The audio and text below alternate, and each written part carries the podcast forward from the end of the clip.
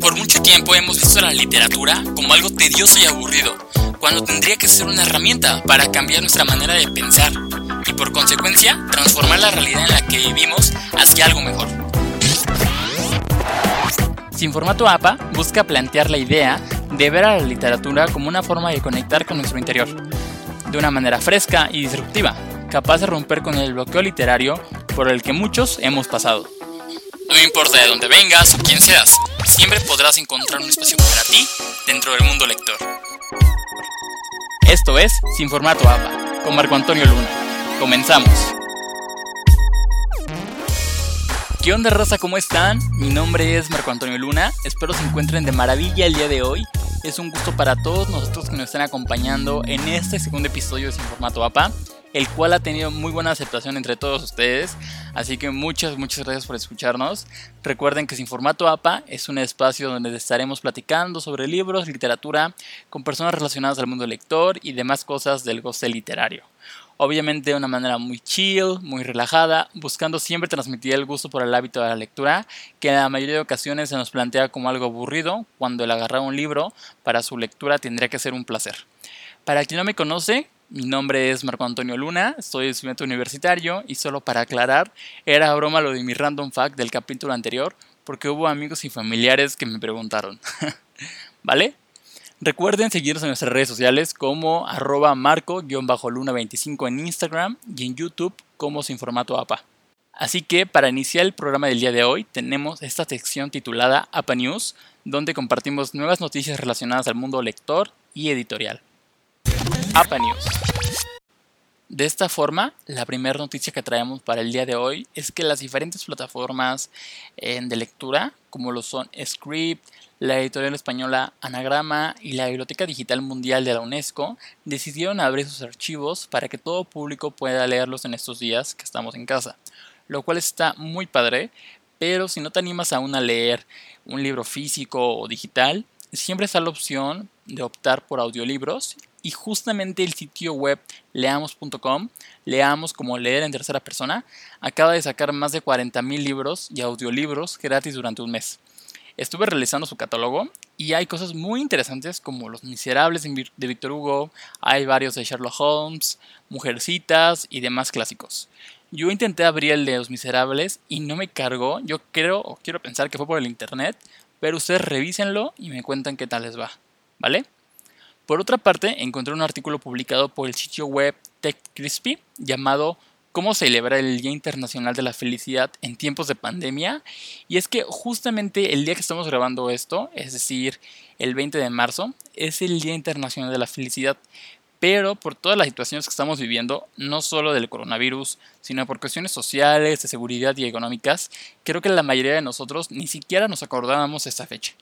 Pero de cualquier modo, en este, artículo mencionan uno de los libros publicados por el Dalai Lama, que es justamente titulado El arte de la felicidad, donde un psiquiatra entrevista al Dalai Lama en 1998 y toda la conversación es documentada en este libro, resolviendo dudas de la existencia humana en una, pues sí, en un mensaje de paz y demás cosas que creo que nos servirían bastante en estos momentos. ¿Qué onda con Ahora vamos a pasar a una sección que estoy disfrutando mucho de hacer, desde la planeación, ir uniendo las ideas y espero que igual ustedes la estén disfrutando. Y justamente el día de hoy la reseña es de un libro que estaba súper emocionado por leer desde que lo compré, se los juro. Tiene una portada muy cool, con su temática muy clara y que me encanta. Así que como pueden verlo en el título de este capítulo, el día de hoy les platicaré acerca del libro titulado Circe la cual es una novela escrita por Madeleine Miller en 2018 y un dato curioso de este libro es que entró en la lista de bestsellers, o sea, de los libros más vendidos, de New York Times enseguida de que el libro fuera publicado. Ahora, este libro es apenas el segundo de la autora. El primero fue La canción de Aquiles, el cual fue un éxito rotundo. Ese también lo fue y solo queda estar muy pendientes de sus futuras publicaciones porque todo parece indicar que seguirá teniendo éxitos.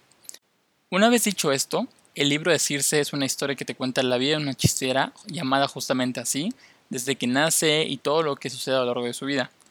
Circe como tal pertenece a la mitología griega y es una de las decenas de personajes que los griegos crearon en su afán de querer entender al mundo en el que vivían de una mejor manera a través de la representación de ellos mismos en relatos fantásticos que podían ser contados de forma sencilla de generación en generación.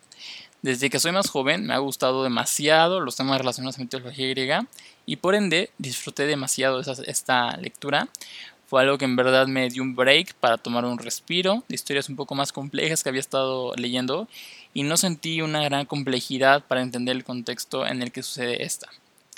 Pero, ¿qué pasa eh, si eres nuevo en ese tema? Bueno, tienes dos opciones para entender mejor toda esa historia. La primera es que te avientes a leerla y conforme van apareciendo los personajes de la mitología, los puedes ir buscando en Google para saber más de ellos y así entender mejor el entorno de la historia a mayor profundidad. Ahora, no pasa nada si no conoces a nadie de mitología y simplemente avanzas con la historia, eh, leyendo sus nombres como simples personajes, pero probablemente solo te quedarás con una idea muy general de la historia y es probable que no conectes con los simbolismos que hay detrás. Sin embargo, la otra opción que tienes es que si te gustaría conocer más sobre mitología griega y todo lo relacionado a este mundo, te sugiero leer la Metamorfosis previamente, la cual es una compilación de fragmentos y mitos griegos que sientan las bases de muchísimas historias que puedes llegar a conocer de forma independiente a lo largo del tiempo, tal y como lo es la historia de Circe, que tan solo es uno de los muchísimos mitos griegos que hay. Así que ya dependerá de ustedes qué tan profundo quieran ir para comprender mejor la historia. Lo cool de esta novela es que si vagamente conoces a Circe de una manera general, muy probablemente si la llegaste a leer en la Odisea, con este libro ves muchísimos lados de su personalidad que al menos yo no tenía ni idea. Y digo, conoces de su nacimiento, su familia, la relación con los dioses y titanes griegos. Así que diría mi maestra de expresión verbal de la universidad, tu acervo cultural aumentará sin lugar a dudas. También une a muchas historias de mitología griega, por ejemplo, conoces más sobre la Ilíada de la Odisea, la historia de Dédalo e Ícaro, los olímpicos en general, la historia de Prometeo. No quiero hacer ningún spoiler, pero si son fanáticos de los griegos, muy probablemente su personaje favorito aparecerá en esta historia. Del mismo modo, la autora conecta muchos clásicos griegos de una forma muy orgánica en donde Circe no pierde el protagonismo en ningún momento y al contrario, su personaje va evolucionando de una manera muy padre conforme más personajes se involucran en su vida. Y eso me lleva al siguiente punto, que es lo que me asombró de esa historia, y fue que el libro es un poco largo, la verdad, tiene casi 450 páginas, y por lo mismo de que une muchas historias, personajes y argumentos, principalmente, llega a un punto casi al final donde comienzas a sentir que la trama torna a ser un poco lenta, pero cuando menos te lo esperas, ya estás en el desenlace del libro con un plot twist súper inesperado que no veías venir, y creo que compensa bastante bien el ritmo de cualquier parte no tan dinámica anterior. Ahora, considero que también yo lo sentí así porque ya había leído un poco de mitología griega y por ende ya sabía qué, qué sucedería con tal o tal personaje. De otro modo, creo que esos momentos de lentitud no los hubiera sentido tan marcados. Eso por una parte. Y por el otro lado, otra cosa que me asombró bastante fue que la autora toca temas relacionados al feminismo al sentir a Circe como una víctima de ciertas situaciones por, la, por el hecho de ser mujer, y ella lo sabe, y por consecuencia comienza a actuar de X o Y manera conforme la historia avanza. Además de que el resto de las ninfas y diosas a su alrededor también tienen un poco de sensibilidad ante esa situación. Medellín es una autora que toca temas muy modernos, la verdad muy actuales. Desde hace años, cuando salió su primer libro, me pareció una propuesta que valía la pena leer y es porque justamente su primer libro llamado La canción de Aquiles, como dije anteriormente, habla de la preferencia sexual de Aquiles y su romance con Patroclo, a la mitad de la guerra de Troya. Cuando me enteré de la trama de esta situación, me impactó bastante. sí me quedé como de what con, con esta chica, con esta autora que está alterando así a los griegos pero investigué más al respecto y resulta que sí hay una teoría que lleva décadas o muchísimo, muchísimo tiempo sonando sobre esa orientación sexual de Aquiles. Entonces, como se podrán dar cuenta, la autora sabe cómo llevar temas antiguos a un público más joven, pero que si bien seguimos interesados en los clásicos de pues, esa época, ¿no? como son los griegos. La recomendación de la semana.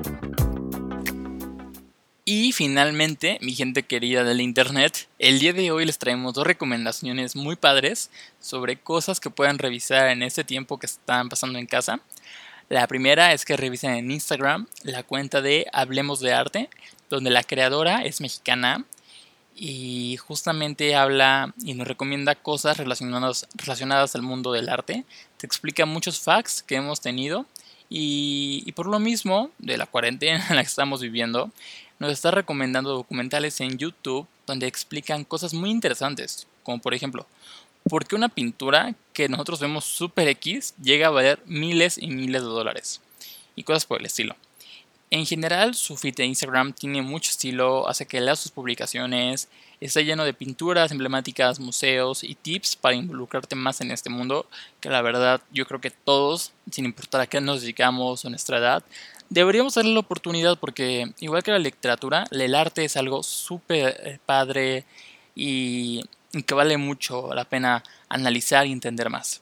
Y por otra parte, mi siguiente recomendación es que se suscriban al newsletter de TED, TED de las conferencias TED, las rojas, donde les estarán llegando a las mejores pláticas de la semana, conferencias e igualmente los invito a entrar en su página de internet donde pueden encontrar filtros de búsqueda y a partir de eso poner sus preferencias y van a poder encontrar un buen, o sea, en serio, demasiadas pláticas que no tenían ni idea que existían.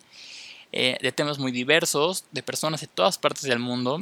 Y yo creo que justamente el, tiempo que estamos teniendo ahorita en nuestra casa lo podemos aprovechar escuchando una TEDx o una TED. En específico les recomiendo una que vi hace años, pero que me sigue pareciendo genial hasta el día de hoy. Quizá ya la escucharon, quizá no. Pero de cualquier modo, les las comento. Es una TED dada por Tim Human. No sé cómo se pronuncia, pero así se escribe Tim Human, sin H, Human titulada en su traducción al español Dentro de la mente de un maestro de la procrastinación. Procrastinación, eso. Donde justamente habla de por qué solemos perder tanto tiempo en nuestro teléfono viendo redes sociales y demás acciones que podríamos evitar. ¿Vale? Entonces la súper recomiendo. Yo llevo ya años suscrito al newsletter y está súper padre porque siempre te llegan noticias. Al final de año te llega una recomendación de las mejores pláticas de todos los 12 meses y igual, cuando son fechas simbólicas o importantes, te llegan pláticas y conferencias enfocadas en esa, en esa fecha importante. De esta forma, me despido el día de hoy, agradeciendo nuevamente al equipo de producción liderado por Alex Luna por hacer todo esto posible y esperando pase una gran semana en compañía de sus seres queridos, cuidándose, quedándose en casa pues sí, la verdad muchísimas gracias por escucharnos en un capítulo más. Es demasiado importante para todos nosotros. Gracias por sus recomendaciones, feedback en nuestras redes. No olviden seguirnos justamente ahí en YouTube como Sin Formato APA y en Instagram como arroba marco-luna25. Muchas gracias por su atención y recuerden que no hay mal lector ni lectura, sino que el libro correcto aún no llega a tus manos. Hasta la próxima.